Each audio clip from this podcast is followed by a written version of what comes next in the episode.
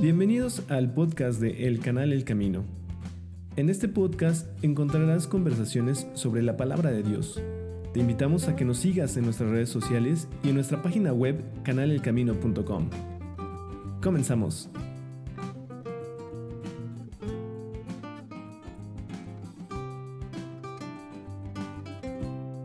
Bienvenidos sean a este nuevo podcast, a este nuevo episodio. Vamos a empezar con un nuevo formato en, esta, en este podcast del camino. Y bueno, pues vamos a empezar eh, leyendo eh, lo que son los evangelios. el día de hoy, pues el día de hoy, y bueno, este podcast lo vamos a estar haciendo Luis y yo, lo vamos a estar grabando. Entonces, pues quiero que te presentes, Luis que digas, hola, aquí estoy. hola, hola, aquí estamos. Este, muy contentos de estar grabando este podcast y vamos a estar empezando con el capítulo 1 del Evangelio de Juan. Perfecto, pues, pues no, no, sé si te gustaría como platicar un poco más el contexto de, de este Evangelio. Luis, ¿qué es lo que conoces tú de este Evangelio? Eh, o, o, qué te gustaría compartir antes de que empezáramos a, a leerlo? Sí, pues lo más general es que Juan, que era el que se conoce como el discípulo amado de Jesús, y así lo vamos a identificar durante el Evangelio, este, pone mucha mucho énfasis precisamente en eso, en el amor. Este es el Evangelio que, que gira en torno al amor de Dios para, para nosotros, y creo que precisamente por eso resulta una, una buena manera de empezar. Sí, yo también, eh, bueno, tengo un antecedente y es lo que yo sé, al menos de lo que he investigado y lo que me he enterado por ahí. Bueno, no por ahí, pero cuando he estado investigando. Y tengo entendido que este fue el último evangelio que se escribió. Ah, ¿en serio? No sí, sabía. Eh, al menos este, eso es lo que conozco. No sé si Lucas fue después, pero eh, lo que tengo entendido es que el evangelio de Juan fue uno de los que se escribieron al final ¿Por qué razón? Porque bueno, al principio cuando empezó a, predicarse la palabra, pues muchas personas escuchaban, o sea, no había como tal un documento en el que tuvieran referencia, ¿no? O sea, los evangelios no existían como libros, ¿no? Sino eran, eran este, eh, eran de, boca en boca. Entonces empezaron, empezaron a, a, a, ver muchas, este, pues muchas pues muchas cosas que se mencionaban eh, y esto llevó a Juan a decir, ok, les voy a decir lo que es importante, ¿no? O sea, tratar de, esta parte de, dar el mensaje eh, pues desde, desde su perspectiva, porque justamente el, Evangelio así, así empieza, ¿no? El Evangelio según Juan, ¿no? Según Mateo, ¿no? Sí, sí, sí. Y, ahora que lo dices, ajá, sí. Sí, sí, adelante. No, que ahora que lo dices, eh, me hace mucho sentido cómo termina el Evangelio. Pues mira, vamos a hacer un pequeño spoiler, pero si me das chance. Claro, claro. Este, me voy a los últimos, hacia las últimas líneas del Evangelio, porque dice, este, y hay también otras muchas cosas que hizo Jesús, las cuales si se escribieran una por una, pienso que ni aún en el mundo cabrían los libros que se habrían de escribir. O sea, que Juan estaba intentando dar como un resumen de lo más importante pero pues al final dice, esto solo es el resumen. O sea, si les platicara todo, no, no acabaría, pero esto es lo que tienen que saber todos. Sí, justo, justo acabas de, de, pues, como sintetizarlo, ¿no? Esto, esto que, que, de qué trata este evangelio. Y pues si quieres empezamos con, con la lectura de, de lo que es el primer capítulo de Juan. Va, perfecto. Perfecto, a ver, ¿empiezo yo? Claro que este, Muy bien, en el capítulo 1, empezando desde el versículo 1, dice, en el principio era el verbo, y el verbo era con Dios, y el verbo era Dios. O sea, yo creo que ya podemos parar ahí. ok, ok. en el versículo 1 y clarificar que cuando dice el verbo, así escrito con mayúscula, está haciendo referencia a Cristo Jesús. Entonces este primer versículo lo podríamos leer como, en el principio era Cristo y Cristo era con Dios y Cristo era Dios, ¿no? Y es muy curioso porque eh, Juan describe tanto en el Evangelio de Juan como en el Apocalipsis, que será un libro que estudiaremos en alguna otra ocasión si Dios quiere, se refiere a Cristo como el verbo. ¿Por qué? Porque Cristo es la expresión de Dios, ¿no? Es Dios verbalizado, Dios expresado, así es como lo entiendo. Entonces, pues, eh, Cristo estaba en el principio con Dios, era con Dios y era Dios. O sea, desde aquí ya estamos viendo la divinidad de Cristo. Cristo no es solo un profeta, Cristo no es solo un buen maestro, sino que Cristo es Dios. Perfecta explicación, este Luis. De hecho, podríamos, esto que estás comentando, eh, ahorita más, más adelantito en, los otros versículos, vamos a ver cómo, cómo, como a qué se refiere, ¿no? Pero desde, desde lo que están diciendo estos versículos nos podemos ir hasta el Génesis, ¿no? De esto que dices de qué es la expresión cuando, mm. cuando dice que dijo Dios, o sea, dijo Dios, como si estuviera hablando, ¿no? O sea, hablando como, hablando como si lo estuviera, eh, que en sí está hablando, pero está haciendo, ¿no? Como dijo Dios, sea la luz y fue la luz. O sea, mm. es, esta expresión del justo del verbo y de acción, pero también con palabra, ¿no? Eso es lo que, lo que, lo que yo he entendido. Sí, sí, claro que sí, qué interesante. Este, cómo se relacionan y además ahorita vamos a ver que va a ser mucha referencia justamente a la luz. Entonces eso pues, está bastante interesante, pero pues como podríamos seguirnos, seguirnos en un solo versículo, mejor vamos a darle. Claro que sí. ¿Qué te parece? Órale, entonces dice, este, Cristo, era en el principio con Dios. Todas las cosas por Él fueron hechas y sin Él nada de lo que ha sido hecho fue hecho. Fíjate qué curioso, justamente lo que ahorita estabas diciendo. O sea, por medio del verbo, todas las cosas fueron hechas. Y claro, si nos vamos a Génesis, es cuando Él dice, sea la luz, que crea la luz. Es cuando Él dice, haya un firmamento eh, arriba y las aguas abajo. O sea, Él con la palabra, con su verbo va creando. Y aquí dice, todas las cosas por Él fueron hechas, por el verbo, por Cristo. Y, sin Él nada de lo que ha sido hecho fue hecho. Y, aquí es, en el versículo 2, como, como mencionas, ¿no? Eh, hay algo interesante porque dice en el principio, este, este era en el principio con Dios. O sea, como, como si fuera algo aparte, ¿no? Y, yo sé que esto puede generar confusión porque dicen, bueno, ok, eh, eh, Jesucristo es em, Dios o, es, es, hijo de Dios o es este o, es, otro Dios, ¿no? O, sea, o es como, como una extensión de Dios. Y aquí está diciendo que en el, en el, en el principio el verbo era el verbo, o sea, Jesucristo, el verbo era con Dios, que estaba con él, pero también él, era Dios. Sí. Entonces, es como, como uno de los versículos que pueden generar más confusión, pero está justamente identificando esto que le podemos llamar la Trinidad eh, y que muchas veces se, bueno, muchas otras personas lo han, lo han este, explicado, a lo mejor con mejores palabras que nosotros, pero eh, básicamente es lo que está diciendo, ¿no? Básicamente está dando a entender esta relación que tiene con Dios y que es Dios mismo. Si Cristo estaba con Dios, como si fueran dos personas distintas, pero al mismo tiempo Cristo es Dios, como si fueran uno mismo. Exactamente. Oye, y nada más porque me clavaste mucho con esa relación de Génesis que me encantó, fíjate cómo dice, este, o sea, Cristo o el verbo, era en el principio con Dios. Y es la misma frase que tenemos en Génesis 1, donde dice, en el principio creó Dios. Exactamente. está perfectamente correlacionado, pero bueno, vamos a seguirnos.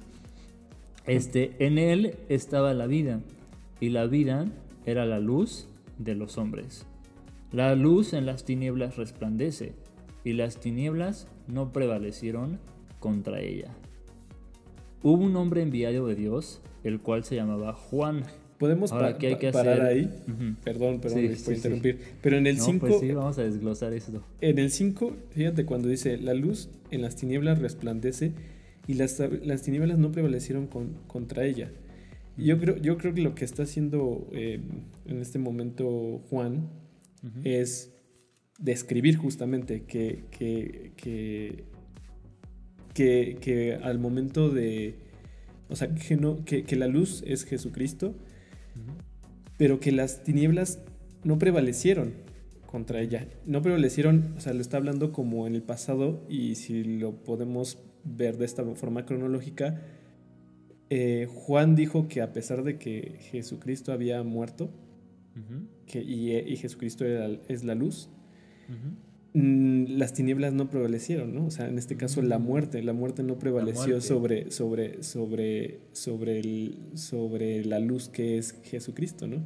y, la, y la luz sigue permaneciendo y la luz sigue permaneciendo y como dice de la luz era en él estaba la vida y la vida era la luz de los hombres ¿no? entonces sí exacto aquí podemos tomar que, que prácticamente el Jesucristo es la luz para nuestras vidas y permanece y sigue prevaleciendo y permaneció a pesar de todo lo que, lo que, lo que le sucedió físicamente a Jesucristo y aún todavía sigue esa luz y todavía sigue siendo esa luz en, todos los hombres, ¿no? Exactamente. Sí, o sea, hace esta relación entre vida y luz y tinieblas y muerte, ¿no? esa, esa relación la establece en el versículo 4. Dice, en él estaba la vida y la vida era la luz. O sea, hace una relación entre vida y luz y por ende también entre muerte y tinieblas. Y entonces luego dice, la luz en las tinieblas resplandece y las tinieblas o la muerte no prevalece contra la luz, la vida. En Cristo la muerte no prevaleció contra la vida, sino que la vida triunfó. Exacto. Y aquí desglosamos un poquito o tratamos de intentar desglosar uno de los versículos que puede a lo mejor pues, sonar confuso al principio cuando empezamos a leer como estos, estos versículos, ¿no? Sí. Y luego ya en el versículo 6 dice, hubo un hombre enviado de Dios, el cual se llamaba Juan. Y aquí creo que vale la pena hacer énfasis que este Juan es un diferente Juan al Juan que está escribiendo el Evangelio. Tenemos Juan el apóstol, que es el que escribe el Evangelio, y aquí este Juan es Juan el Bautista, y vamos a aprender un poquito de él en los siguientes capítulos. Este, Juan el Bautista, vino por testimonio para que diese testimonio de la luz, o sea, de Cristo, a fin de que todos creyesen por él. No era él la luz, o sea que Juan el Bautista no era el Mesías, sino para que diese testimonio de la luz. Entonces Juan el Bautista era una persona, un enviado para preparar camino para el Mesías, pero él, él no era el Mesías. Aquella luz verdadera que alumbra a todo hombre venía a este mundo. En el mundo estaba, y el mundo por él fue hecho, pero el mundo no le conoció. A lo suyo vino y los suyos no le recibieron. ¿Sí qué pasó Jesús? Y justo eh, en, este, en este versículo donde dice, en el, mundo, en el mundo estaba y el mundo por él fue hecho, estaba, está volviendo a reafirmar esta cuestión de que él es el creador y él es también Dios, o sea, que es, que es Dios y que él hizo todo y cuando dice que el, pero el mundo no le conoció, se refiere que cuando llegó Jesucristo, eh, la gente no lo, no lo, no lo reconoció, ¿no? Por decirlo de una forma, ¿no? Dijo, ella ya llegó el Cristo, ¿no? O sea, ya mm. llegó el, O sea, imagínate esta situación de, pues, un evento tan trascendental que es... Eh, que, Dios, venga, este al mundo. Ajá, exactamente, está, está de locos, ¿no? O sea, lo piensas y dices, wow, ¿no? O sea, está, está de locos. Pero también aquí está diciendo, ¿no? Que, que, vino y que no lo conocieron. Y que, no, y que no lo reconocieron, ni siquiera dijeron, ah, pues este es un simple hombre, ¿no? Pero bueno, continúa. Sí, y precisamente en el, en el versículo 11, a lo suyo vino y los suyos no lo recibieron. Más a todos los que le recibieron, a los que creen en su nombre, les dio potestad de ser hechos hijos de Dios. ¿Qué quiere decir esto, Jesús? A ver, platícanos. Fíjate que hay una... Em, pues eh, lo he escuchado y, creo que es una, hasta una frase que luego ocupamos o la gente lo ha ocupado o, cuando no conocemos la palabra eh, lo llegamos a, ocupar de, ¿cómo se dice? Indiscriminadamente, ¿no? ¿A qué me refiero? A la, frase o, la oración de ser hijos de Dios. Eh, pensamos que que todos somos hijos de Dios. De hecho, mucha gente, y yo sé que esto puede ofender a, muchos, porque, porque puede, porque, porque la, pues lo que hemos a lo mejor escuchado, aprendido es que todos somos hijos de Dios, ¿no? Pero aquí claramente está haciendo una exclusión, está haciendo una, una, un, criterio, por decirlo de una forma, ¿no? ¿Cuál es el criterio? Más a todos los que le recibieron. A todos los que creen en su nombre. ¿En cuál nombre? En el nombre de Jesucristo. Les dio potestad de ser hechos hijos de Dios. Y, y bueno, entonces dice, no, pues entonces si no soy hijo de Dios, ¿qué soy? ¿no? entonces, pues obviamente todos somos creación de Dios y todos somos eh, pues creados por Dios. Pero, es, pero aquí establece una relación diferente, una relación en donde no es lo mismo eh, yo te creo a yo quiero una relación como padre e hijo, ¿no? En, donde, en donde ya la relación es más cercana, más, más hasta de lo que nosotros podemos comprender como esta relación de padre e hijo, ¿no? O sea, podríamos decir que todos somos creación de Dios, pero Dios quiere ser más que eso para nosotros. Y a los que creen en su nombre les da el privilegio de ser no solo creación de Dios, sino hijos de Dios. Exactamente, eso es lo que dice aquí la Biblia. Ok, perfecto. ¿Sí? Vamos a ver qué dice después. Este, los cuales, refiriéndose a los que ahora son llamados hijos de Dios, no son engendrados de sangre, ni de voluntad de carne, ni de voluntad de varón, sino de Dios. O sea, está diciendo, no es que vas a nacer carnalmente de nuevo, pero vas, si vas, como si nacieras, así también vas a ser hijo de Dios, nada más que va a ser un nacimiento espiritual, ¿no? Ok, sí, perfecto, es, lo estás escribiendo muy bien, que más adelante también aclara eso, ¿no? Cuando habla con, con Nicodemo. Exactamente. Haremos referencia a eso cuando lleguemos. Y entonces dice ya en el, en el versículo 14, y aquel verbo fue hecho carne y habitó entre nosotros. O sea, queda claro que no está hablando de una cuestión así como filosófica, no, sino es, esto es historia. O sea, Dios vino en carne y hueso a este mundo y habitó entre nosotros. Y vimos su gloria, gloria como del unigénito del Padre, lleno de gracia y de verdad. Juan dio testimonio de él y clamó diciendo, Este es de quien yo decía, el que viene después de mí es antes de mí, porque era primero que yo porque de su plenitud tomamos todos, y gracia sobre gracia. Pues la ley, por medio de Moisés, fue dada, pero la gracia y la verdad vinieron por medio de Jesucristo. ¿Cómo que la, cómo que la ley fue por medio de Moisés, pero la gracia por Jesucristo, Jesús? Ok, bueno, si me permites, me regreso un poquito más atrás, porque luego parece este trabalenguas, ¿no? Que dice, eh, eh, cuando dice Juan, dio testimonio de él y clamó diciendo, este es, el, este es de quien yo decía, el que viene después de mí es antes de mí porque era primero que yo. Entonces, entonces sí parece como lengua de que, o sea, ¿cómo, no? Y aquí lo que está diciendo Juan es, yo estoy anunciando a, a, Jesucristo, yo estoy eh, anunciando a la luz de la, de la luz, al verbo, a, a la vida de los hombres, ¿no? O sea, mm. prácticamente está anunciando al Salvador de, del mundo, ¿no?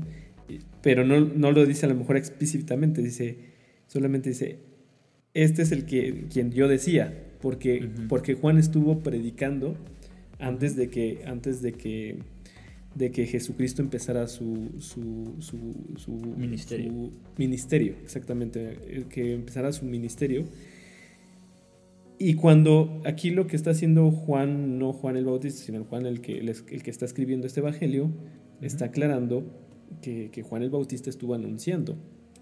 ¿Y a quién estuvo anunciando?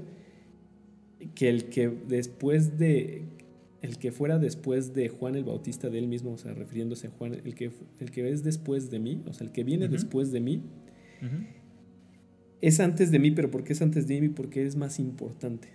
Porque, porque cuando dice es antes de mí, él es más importante en, eh, que, Juan el Bautista, ¿no? Claro. Y en ese momento ya Juan el Bautista era un, que se le considera un profeta, ¿no? O sea, la gente lo seguía y, lo escuchaba, ¿no? Y después dice porque era primero que yo. Y cuando dice porque era primero que yo, está refiriéndose otra vez al carácter eh, en lo que eterno. exactamente el carácter eterno de, Dios, ¿no? Porque no hay, no hay antes, o sea, eh, cualquier profeta, pues son después de Dios. O sea, siempre van a ser consecuencias después de Dios, ¿no? Claro. Y aunque, y aunque, aunque, mm, eh, aunque de edad, digamos, este, fisiológica o carnal, fuera, fuera más grande. Más joven. Más grande Juan el Bautista que, Jesucristo. Exacto. Eh, él está aclarando, ¿no? Que él es antes que yo, por, no, no por la edad, no por, no por, por otras cosas, sino por, por reconocer que es Dios y que Él es más importante que, todos, ¿no? Que de hecho, o sea, eso no es nada más una suposición. Juan es más grande en edad que Jesús. Exactamente. Es hijo de Elizabeth que es creo que prima de María y nace, me parece que seis meses antes que Jesús, ¿no? Algo así, o sea, se llevaban no, no mucho, como un año o medio año de diferencia, pero, pero Juan es este, más grande que Jesús, en edad por lo menos. Sí, este, Y aquí está dejando claro que aunque ese sea el caso, primero era Jesús, ¿no? Justo lo que, lo que acabas de decir. Es correcto que, por cierto, eso viene en el, al parecer en el Evangelio de, Lucas. Lucas, ¿no? Sí. Entonces que lo, lo podemos ver después. Porque en su plenitud tomamos todos y gracia sobre gracia. Pues la ley por medio de Moisés fue dada, pero la gracia y la verdad vinieron por medio de Jesucristo. aquí, cuando dices, pues, aquí para los que no han leído la, la Biblia, eh, eh, a qué se refiere con la, ley, ¿no? Eh, pues a lo mejor algunas personas, dependiendo de qué tanto, qué tanto, tanta familiarizado estés con la, Biblia, pero puede que ya has escuchado el nombre de Moisés, ¿no?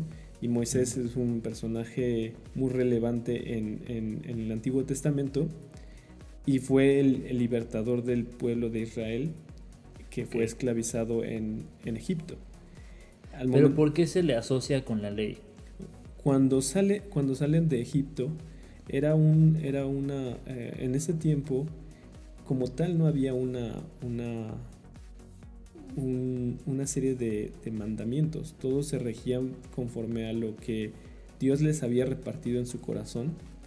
Este, pues lo que era correcto y lo que no, lo que no era correcto, ¿no?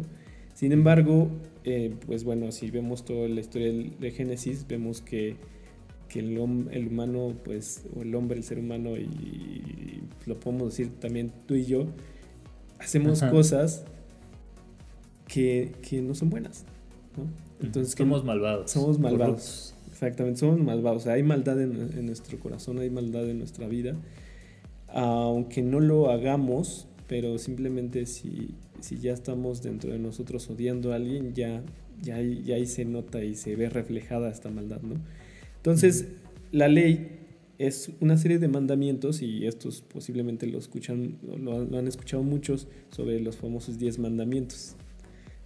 Sí, famosos. Pero, pero no solamente eran 10 mandamientos, sino eran muchos otros mandamientos que, que se les dio al pueblo de Israel, ya estando justamente fuera de Egipto, que les, que les dan toda esta, toda esta, esta serie de normas, esta serie de, leyes y de, y de conductas que tiene que, hacer el, pues el, ser humano. y, sobre lo otro, sobre la, la, gracia y la verdad, vinieron por medio de Jesucristo. ¿Tú qué podrías decir, Luis? Bueno, o sea, es que lo que pasa es que entonces vino la ley de Moisés, que era una serie de reglamentos, o bueno, de una serie de reglas que nosotros tenemos que seguir como humanos. Y obviamente todos nosotros los rompemos. O sea, empezando por el primero, amarás a Dios con todo tu corazón. Pues yo creo que ahí pues fallamos todos, ¿no? Sí, Y luego el segundo no está mucho mejor. Amarás al prójimo como a ti mismo, hijo, mano.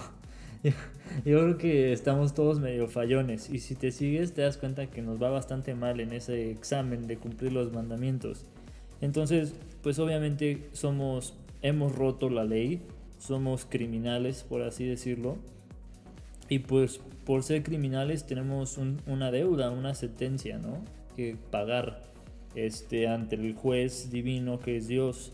Pero por medio de Jesucristo vino el perdón, pues sabemos que Jesucristo murió en la cruz para, para saldar todos nuestros pecados, para poner este, a cuenta la deuda que nosotros teníamos. Entonces, pues por Moisés vino este reglamento que nos reveló qué tan mal estábamos nosotros en nuestro corazón pero por medio de Jesucristo y de su sacrificio vino el perdón de pecados y la transformación de los corazones. Perfecto. Y con respecto a esto que dice sobre la gracia y la verdad, de vinieron por medio de Jesucristo, ¿qué puedes, sí, pues, puedes comentar? Es que la gracia es un favor no merecido. Es decir, nosotros no nos merecemos el cielo, nosotros no nos merecemos el amor de Dios, nosotros no nos merecemos muchas cosas. A ver, Luis, pero este, vamos a hacer aquí una pausa. Imagínate, seguramente alguien nos está escuchando y, se cuestiona, a ver, pero ¿por qué dices que no nos merecemos, Luis? O sea, ¿qué, por, qué, ¿por qué yo no puedo merecerlo? Bueno, este, Dios es perfecto y su estándar es perfecto. O sea, un Dios perfecto no va a decir, bueno, si hay mentes de vez en cuando y de repente eres corrupto y de repente robas, no pasa nada. De pronto le das una mordida Al, al Sí, no. Con, el Dios justo del universo no puedes hacer eso. Porque Él es sagrado, Él es perfecto, Él es santo sin mancha. Y por lo mismo, Él, él tiene una ira hacia la maldad, todo tipo de maldad. ¿eh? A nosotros con nuestros corazones corruptos nos puede parecer insignificante, pero para Dios no es insignificante que le mientas a tus papás. Exacto, o sea, como una este, pequeña mentira. Para Dios ¿no? es insignificante que te robes un chiclito, este, porque lo que a Él le importa es tu corazón y de entrada ya empezamos mal, porque son las intenciones que te llevan a robar, que te llevan a mentir. En fin, este, lo que quiero decir es que para llegar al estándar de Dios, para llegar al, cielo, para estar bien con Dios, tenemos que ser perfectos. No mentir ni una vez, no robar ni una vez, no sentir eh, envidia ni una vez, no, este, nada de eso. Y obviamente todos nosotros fallamos garrafalmente si queremos cumplir ese estándar. Ok, ah, entonces... Te puedo hacer otra, otra, otra pregunta. Imagínate, seguramente si alguien nos escucha y dice, no, pues está muy cañón, está imposible prácticamente lo que me estás diciendo, ¿no? O sea, o sea, entonces, ¿qué? O sea, tú eres bueno, nosotros somos buenos porque, porque sí, o qué, qué, pasó, o sea, es casi casi es como algo inalcanzable. Exactamente. No, pues realmente nosotros somos igual de pecadores o más que las personas que nos estén escuchando. Este, pero somos tan pecadores que nos dimos cuenta que necesitamos ayuda.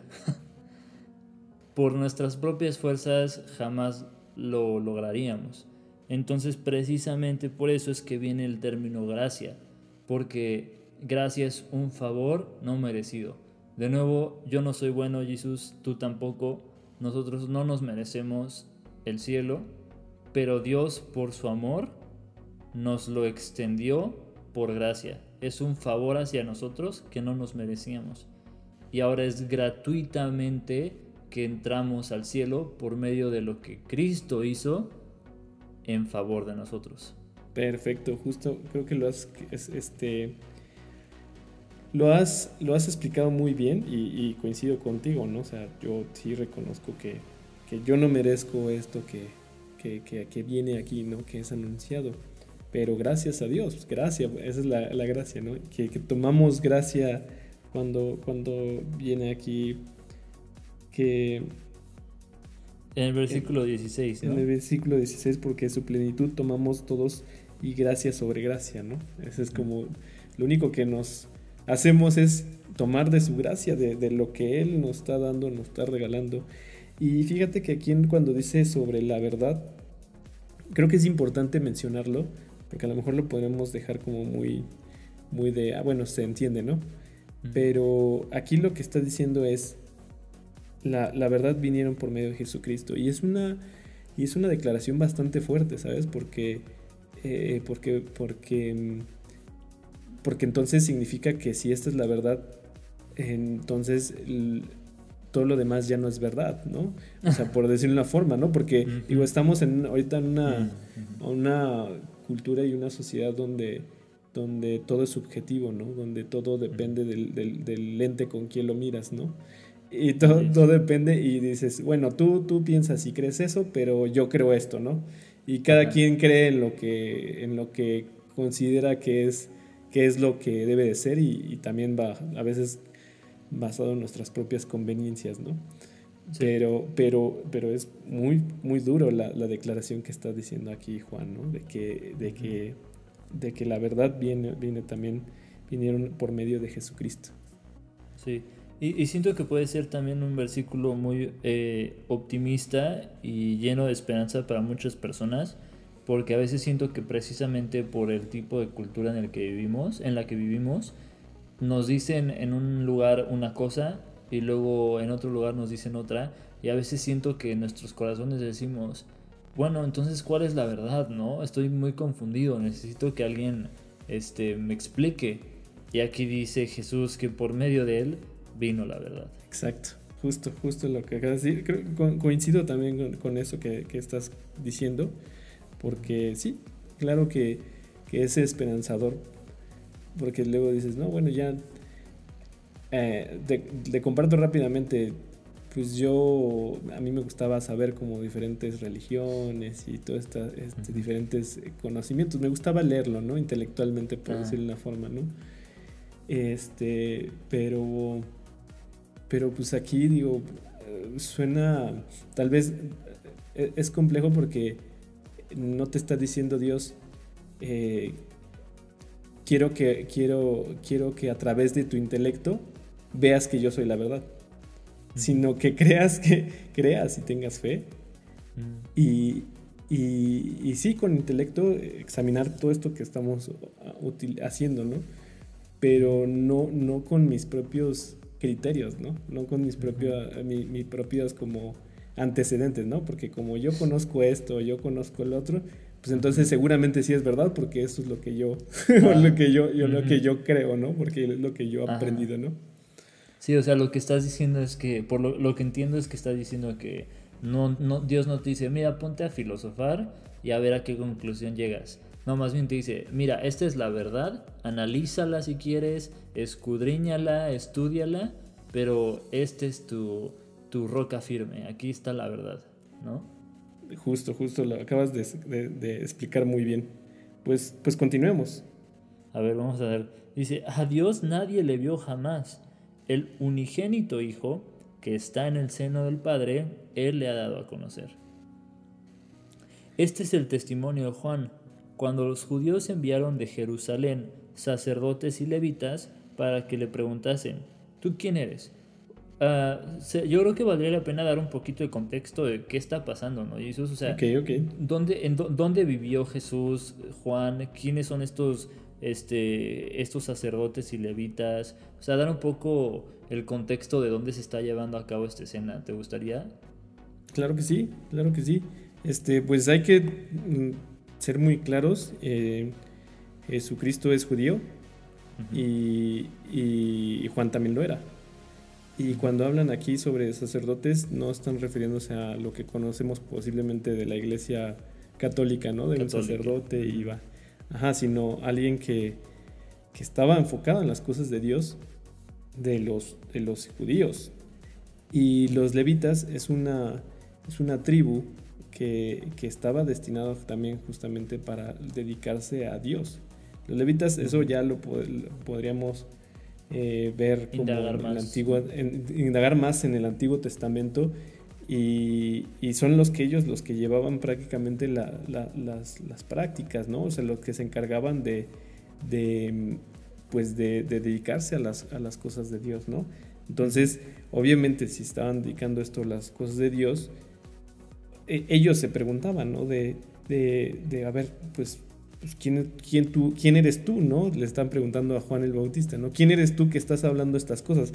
Porque la, forma en cómo está redactando Juan, pues sí es un poquito también como medio, medio no cronológico, sino que está describiendo muchas cosas, pero a la vez también está contando como, como cuestiones ya más, más este, eh, eh, profundas, pero como que está dando un resumen de todo, ¿no? Por decirlo de una forma, ¿no? O sea, como que lo está sintetizando, que a veces se le que a veces la forma en cómo está escrito, pues no, no, no, no sabes si estás leyendo un libro histórico o un libro o qué, qué estás leyendo, ¿no? Sí, este, Y bueno, en este versículo 19 que tú estás comentando, pues ya empiezan con, con está explicando... Con una narrativa más así histórica. Exactamente, está explicando Juan, Juan, Juan, Juan el, apóstol, está, está hablando sobre Juan el Bautista, ¿no? Y está, está platicando este, antecedente de que cuando empezó a, a él al, anunciar que Jesucristo venía, ¿no? Sí. Entonces, para resumir un poquito el contexto general, entonces estamos en Jerusalén, ¿no? Y en Jerusalén se tenía eh, principalmente la religión judía. Y los que practicaban la religión judía este, eran, bueno, todas las personas ahí en Jerusalén, pues, pero los representantes eran los levitas, los sacerdotes judíos, los que al rato vemos que se referían como los fariseos. Entonces, estamos en Jerusalén, ahí predomina la religión judía, este, y este cuate Juan el Bautista es una persona que está predicando en las calles, pero pues nadie sabe ni de dónde salió ni nada, es un cuate ahí. Y entonces llegan los expertos religiosos de la religión judía, los que conocían el Viejo Testamento judío, este, que estaban familiarizados con las escrituras y dicen, oye, pues, ¿tú quién eres? ¿Quién eres? ¿No? o sea, en nombre de quién estás diciendo estas cosas, bajo la autoridad de quién, ¿no? Pero, pero fíjate que, que vamos a poner una situación hipotética. si uno ve en la calle y ve escuchando a alguien y está solo, pues todos lo tiran de loco, ¿no? O sea, o lo, lo ignoran, ¿no? Simplemente, o sea, dice, ah, pues es una persona. Pero, pero aquí no era así, o sea, tenía multitudes de gente. O sea, no sabemos, bueno, no sé exactamente cuántos, pero pero sí lo seguían, o sea, sí, sí había personas que ya lo que ya lo estaban siguiendo a Juan el Bautista y por eso es que por eso es que se dieron a la tarea pues los sacerdotes los y religiosos exactamente decir ¿por qué tanto alboroto? O sea, ¿quién, ¿quién es este cuate, no? Ajá, ¿quién está? Y aparte, eh, como decías, bueno, él se iba literal hasta el desierto, o sea, ni siquiera es como que se iba eh, eh, a la capital, o sea, ahí al, mero centro de la ciudad. Sí, porque aquí dice que enviaron de Jerusalén, o sea, de Jerusalén, donde, donde es el, el, ahora sí que el lugar eh, santo de, de, devoción y, y del lugar para poder adorar a Dios. Sí. Se fueron de ahí a, a, seguir a Juan el Bautista que estaba en el desierto, ¿no? Sí, este, exactamente. Hablando, ¿no? Entonces, pues total que salen estos sacerdotes y levitas para preguntarle a Juan el Bautista, oye, ¿tú quién eres? Y en el versículo 20 dice, confesó y no negó, sino confesó, yo no soy el Cristo. Porque pues las escrituras judías decían que el Cristo había de venir, el, el Mesías, el príncipe prometido. Entonces le preguntaron, ¿qué pues? ¿Eres tú Elías? Elías es un profeta. Dijo, no soy. ¿Eres tú el profeta? Y respondió, no. Le dijeron, pues ¿quién eres? Para que demos respuesta a los que nos enviaron. ¿Qué dices de ti mismo? Dijo, yo soy la voz de uno que clama en el desierto, enderezad el camino del Señor, como dijo el profeta Isaías. Y los que habían sido enviados eran de los fariseos, aquí están los líderes religiosos de la época. Y le preguntaron y le dijeron, ¿por qué pues bautizas si tú no eres el Cristo, ni Elías, ni el profeta? Juan le respondió diciendo, yo bautizo con agua, mas en medio de vosotros está uno a quien vosotros no conocéis. Este es el que viene después de mí, el que es antes de mí, del cual yo no soy digno de desatar la correa del calzado. Estas cosas sucedieron en, Betábara, al otro lado del Jordán, donde Juan estaba bautizando. O sea, aquí Juan el Bautista claramente está diciendo que él no es el Cristo, pero que entre ellos se encuentra ese Cristo de quien él no es digno de desatar la correa de, los, de esos te, voy a hacer una pregunta, Luis. Y yo sé que a lo mejor algunos se la han hecho, algunos no, depende de, de, de, si, si, han leído. ¿Por qué cuando le preguntan sobre, ¿eres tú Elías? Eh, recuerdas que hay un versículo donde, donde, donde, donde le menciona, ¿no? Que es primero es necesario que venga Elías, ¿no? Entonces, ¿por qué él dice que yo no soy? Es una muy buena pregunta. Porque Jesús en realidad responde que sí era, ¿no? Bueno, no que sí era Elías, pero dice que, vi, que Elías de cierto ya vino y no le reconocieron, ¿no? Y entonces dicen los discípulos, ah, está hablando de Juan el Bautista. Pero aquí Juan el Bautista está diciendo que no es. Exacto. Entonces, este, digo, es una pregunta que ahorita, una pregunta que igual ahorita me, me está haciendo, ¿no? Porque porque sí, es correcto, Jesucristo mismo declara que él, que él ya había venido eh, y, venía, había venido de una forma pues, espiritual, o sea, de esta, de esta cuestión. Pero fíjate, yo creo que, creo que lo que hizo Juan, pues fue ser, eh, ser claro, o sea, porque ¿qué hubiera pasado si, si él hubiera dicho, yo soy Elías? O sea, pues, pues la gente hubiera dicho, ah, pues vamos, es Elías, ¿no?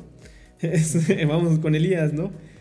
Pero él no, él no quería llamar el foco de atención, él no era, él, no era el importante, él no era el relevante y por lo tanto, pues, este, no sé si, em, no, no, no sé cuáles son las motivaciones por las cuales eh, Juan dice no soy, pero al final lo, más importante es el reconocer que, que lo importante y el foco es Jesucristo. Claro, y mira, aquí tengo una teoría este, locochona que estoy pensando ahorita mismo. Y esto es para las personas que ya estén más familiarizadas con la Biblia y todo, pero pues entendemos que todas estas personas que vemos aquí en, en la Biblia eran personas comunes y corrientes. No eran superhéroes, no eran este, nada más que personas ordinarias a quienes Dios usó para su propósito, ¿no? Entonces me parece perfectamente razonable pensar que a lo mejor Juan ni siquiera estaba consciente de que él era el que estaba cumpliendo las escrituras de ser Elías. Entonces él pudo ser perfectamente honesto al decir no soy, porque él no estaba consciente de que sí lo era. Pero Jesús sí estaba consciente y dijo, él en verdad vino en el espíritu de Elías para cumplir la profecía pero Juan estaba respondiendo de una manera muy terrenal que él no era Elías. O sea, yo no soy Elías, yo soy Juan. Exacto. Eh, no, o sea, yo no soy Elías, pero no estaba quizás consciente de que estaba viniendo en nombre de Elías. Pues es una muy buena pregunta que ahorita surge en esta plática para que vean que nosotros también tenemos dudas.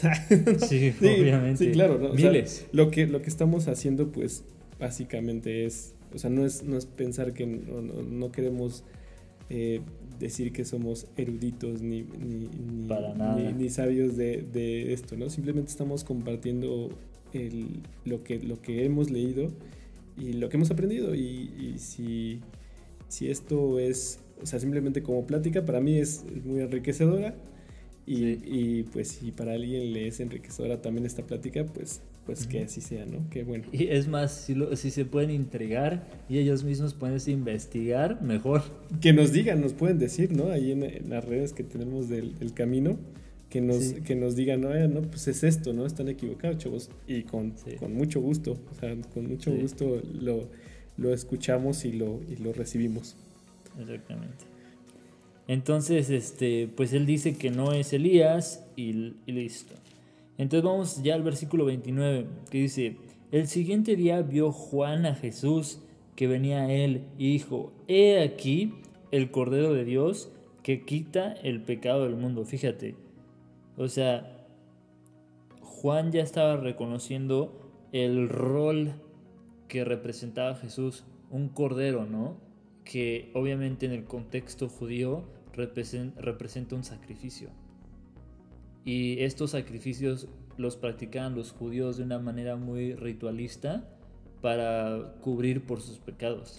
Eh, esto que estás diciendo es muy fuerte, pero mm, creo que esto del ritual es algo muy marcado pues como seres humanos, ¿no?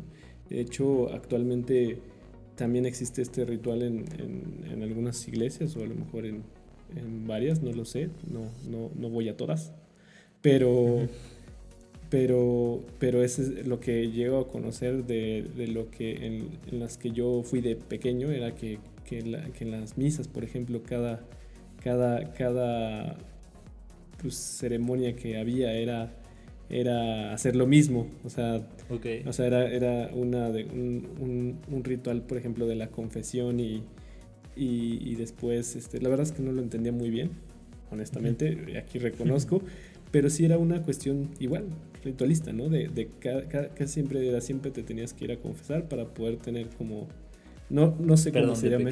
Ajá, pero, ah, exactamente, no sé cómo se llama el ritual, honestamente lo desconozco, pero recuerdo que pues iban las personas y les daban una, una oblea, ¿no? O sea, y ya que representaba, representaba ah, algo que te digo que no. Sí, sí, me parece que creo que le dicen la Eucaristía, ¿no? Creo que sí. Entonces. Me parece, pero no sé. sí, yo desconozco, soy un ignorante, la verdad es que lo reconozco. Y cuando iba, pues la verdad es que no. No, este, pues, no sabía, ¿no? no sé. y, es complicado porque eh, a veces hacemos cosas que, que, no sabemos, pero las hacemos, ¿no? O sea, de nada más de por, por, pues por ritual, ¿no? Y, esto que estabas diciendo de los judíos, pues también sucede en cualquier religión, ¿no? Exactamente. Y ellos, en efecto, este, practicaban este ritual de presentar un sacrificio sin mancha, un cordero sin mancha, para expiar sus pecados, ¿no?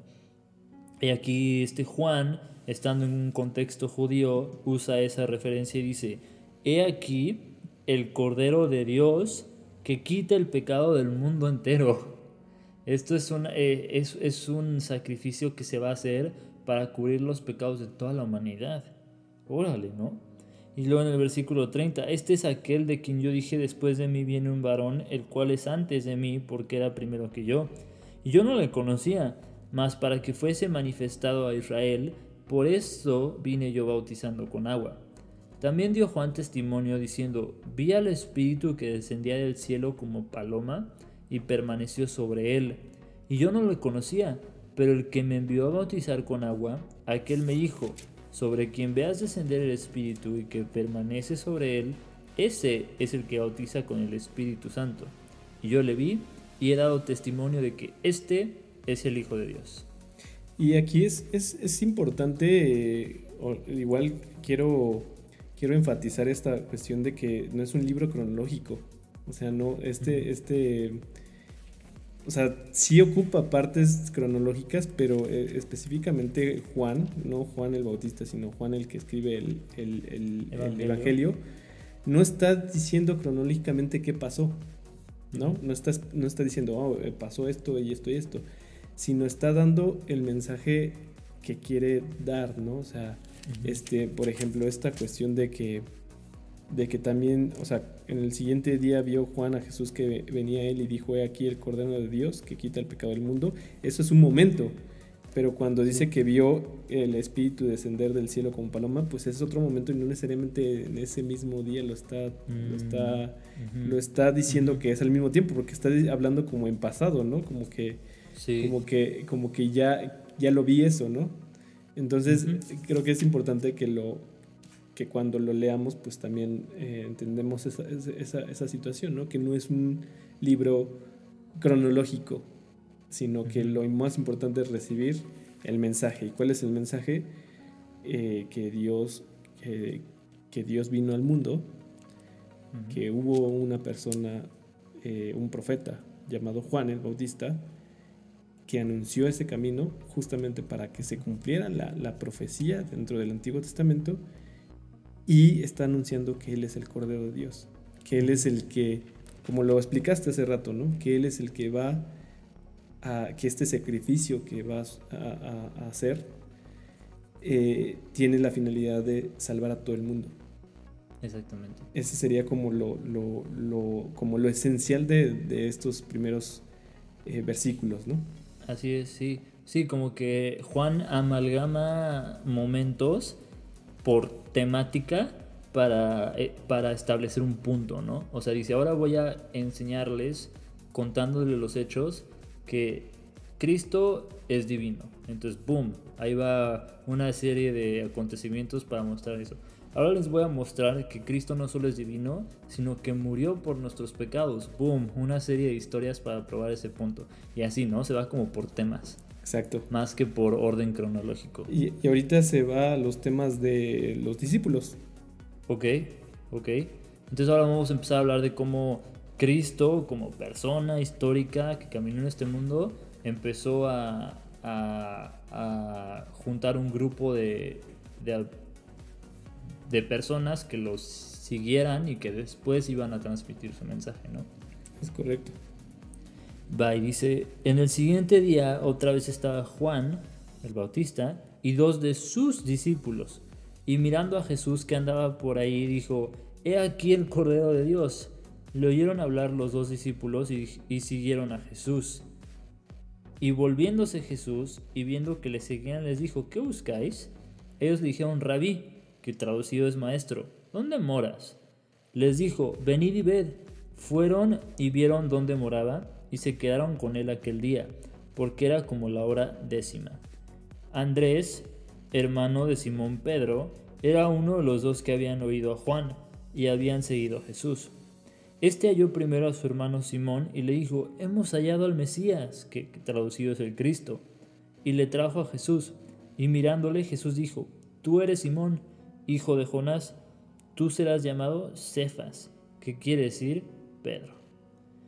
Al siguiente día quiso Jesús ir a Galilea y halló a Felipe y le dijo, sígueme.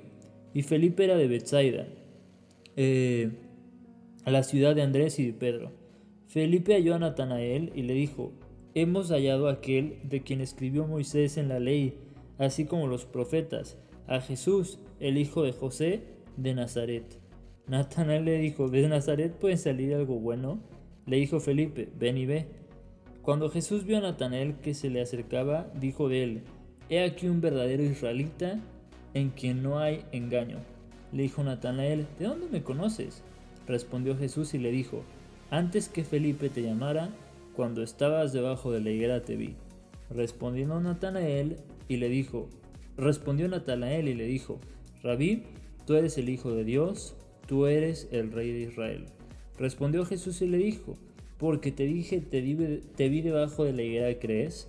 Cosas mayores que estas verás. Y le dijo, de cierto, de cierto te digo, de aquí en adelante veréis el cielo abierto y a los ángeles de Dios que suben y descienden sobre el Hijo del Hombre. Y eso concluye el capítulo 1. Y siento, Jesús, no sé si tienes algo que decir al respecto de lo que acabamos de leer, pero lo que a mí me salta es como en varias ocasiones, o sea, como dice, hemos encontrado aquel de quien escribió Moisés, de quien escribieron los profetas, etcétera, etcétera, como que aquí están los discípulos reaccionando de una forma que muestra que el Mesías es algo que ellos esperaban. O sea, no fue, no fue algo que vino como de sorpresa. Moisés, que son los primeros cinco libros de la Biblia, los profetas que están en el, en el Viejo Testamento, todos estos libros ya estaban anticipando a Cristo y su venida vino a cumplir todas esas escrituras que tanto los judíos como los cristianos comparten en el Viejo Testamento.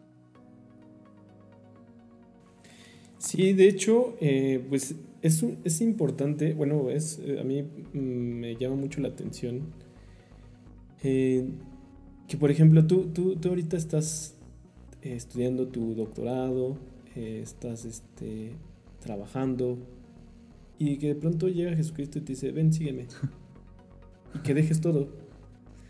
O sea, digo, este tal vez las profesiones de aquí de los discípulos no eran las más este, eh, exigentes o, las más este, llamativas, ¿no? Extravagantes. Extravagantes.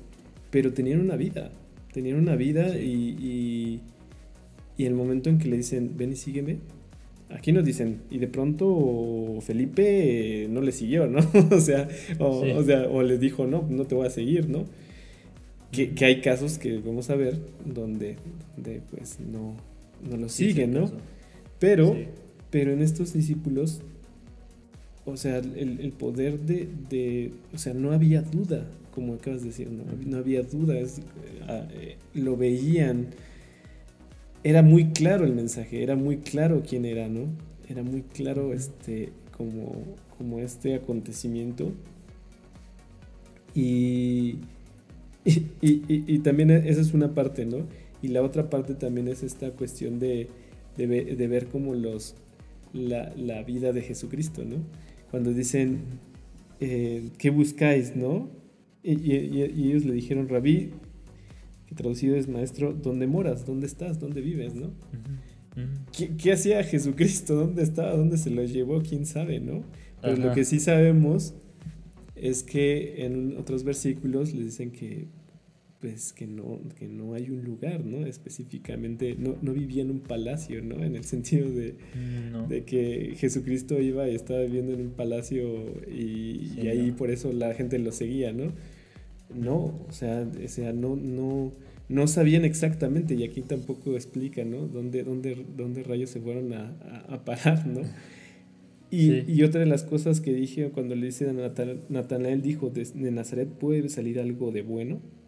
Exacto. Entonces, eh, ¿qué, ¿qué, está queriendo decir, no? O sea, tenía pues mala fama en ese momento Nazaret, ¿no?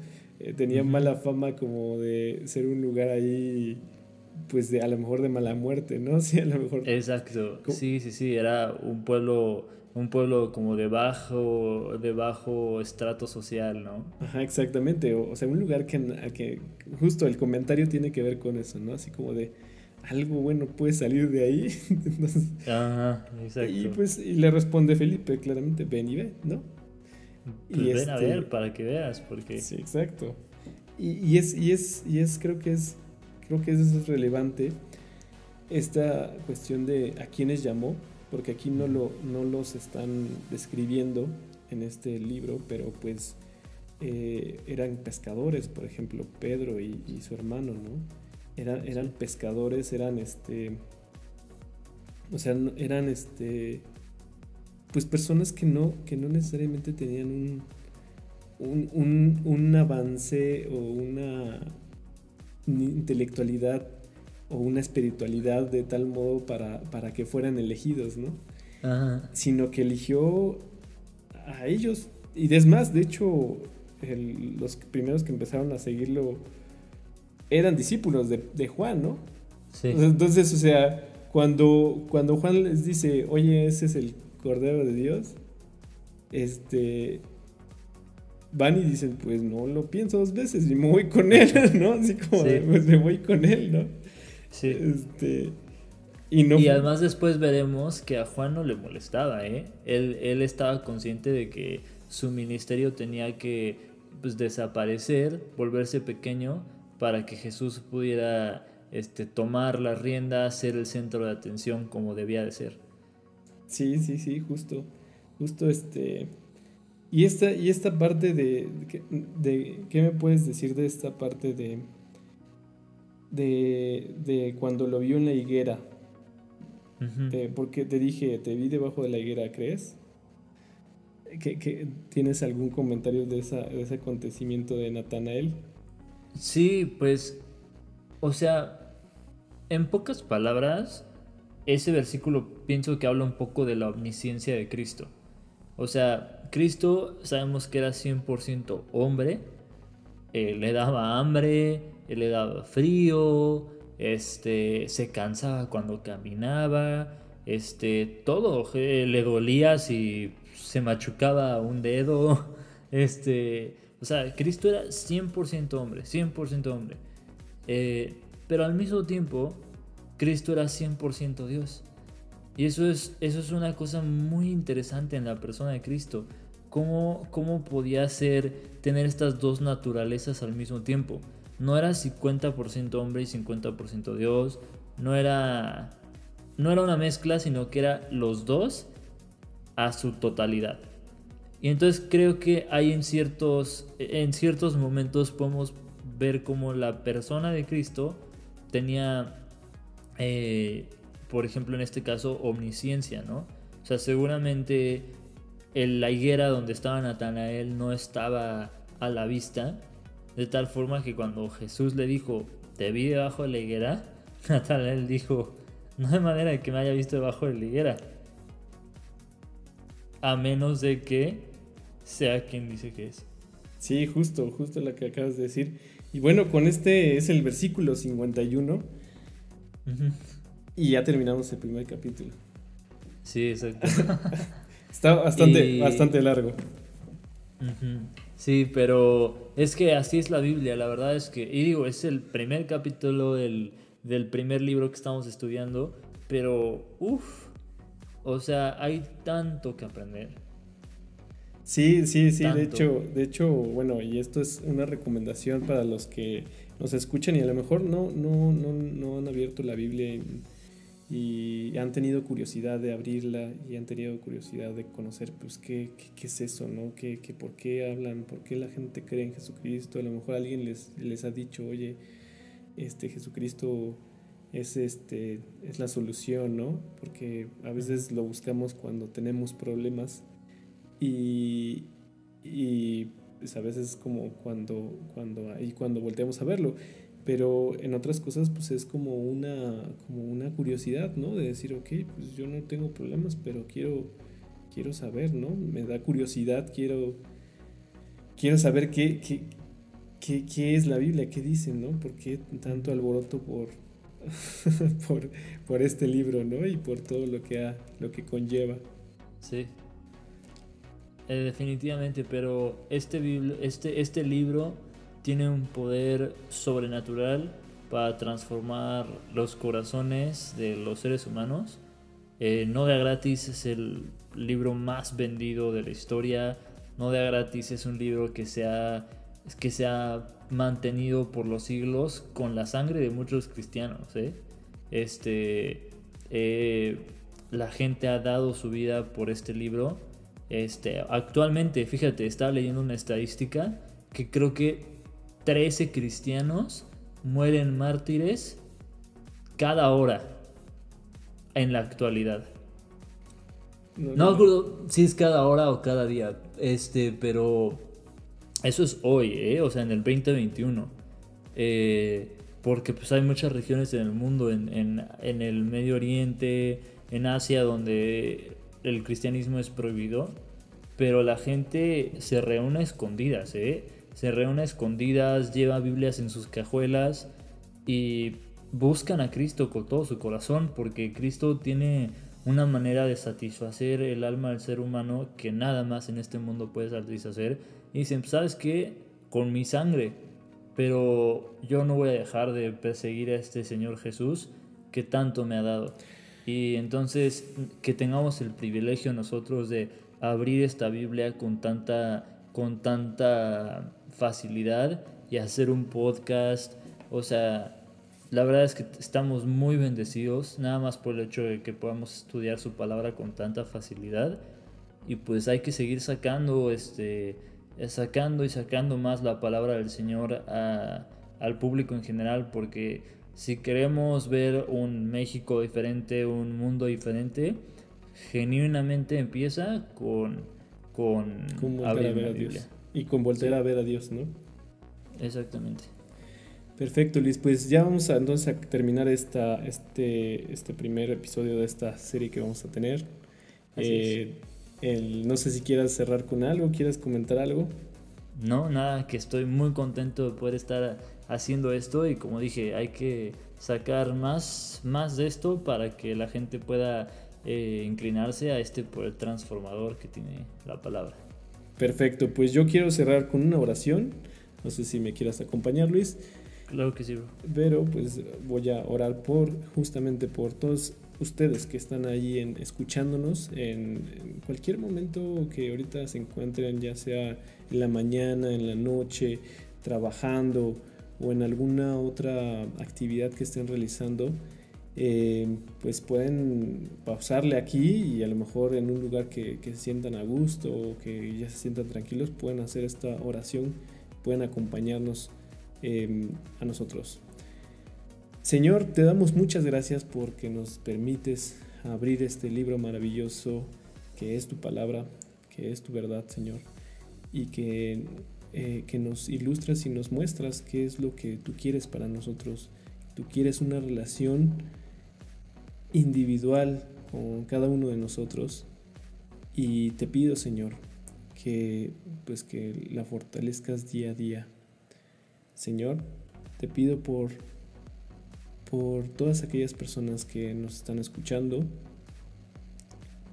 para que abran su corazón y te reciban completamente, que, aceptan, que acepten que no, que, no han que no han vuelto a verte o que más bien no han volteado a verte y que no te han escuchado, Señor, que no te han visto. Eh, te pido que, los tomes, que los llenes de tu gracia, que los llenes de tu, de tu de tu amor, Señor. Y simplemente recibirlo, Señor. Que recibamos ese regalo maravilloso que es eh, el regalo que tú nos diste, Señor. Que es la vida eterna y una vida también abundante aquí en la tierra. Llena de gozo, llena de, de, tu gloria, Señor. Llena de tu, de tu satisfacción, de tu, de tu plenitud, Señor. Te pedimos todo esto, Señor, en el nombre de Cristo Jesús. Amén. Y pues con esto estaríamos terminando este primer episodio de este podcast. Eh, agradecemos que estén escuchando y que se den tiempo para escuchar este, este podcast. Si creen que este podcast puede eh, interesarle a alguien de las personas que ustedes conozcan, eh, compártanlo, comenten también en nuestras redes Sé que ahí estamos un poquito, a lo mejor no presentes, publicando constantemente, pero ahí estamos al pendiente. Estamos al pendiente de lo que ustedes, eh, de lo que ustedes puedan interactuar con, con, con, los diferentes medios que tenemos, con la página, con el, con el YouTube, con el Facebook. Y pues esto sería todo. ¿Quieres cerrar con algo, Luis? Nada más me despido. Perfecto. Pues que Dios los bendiga a todos mucho. Los queremos y nos vemos a la próxima. Que Dios los bendiga.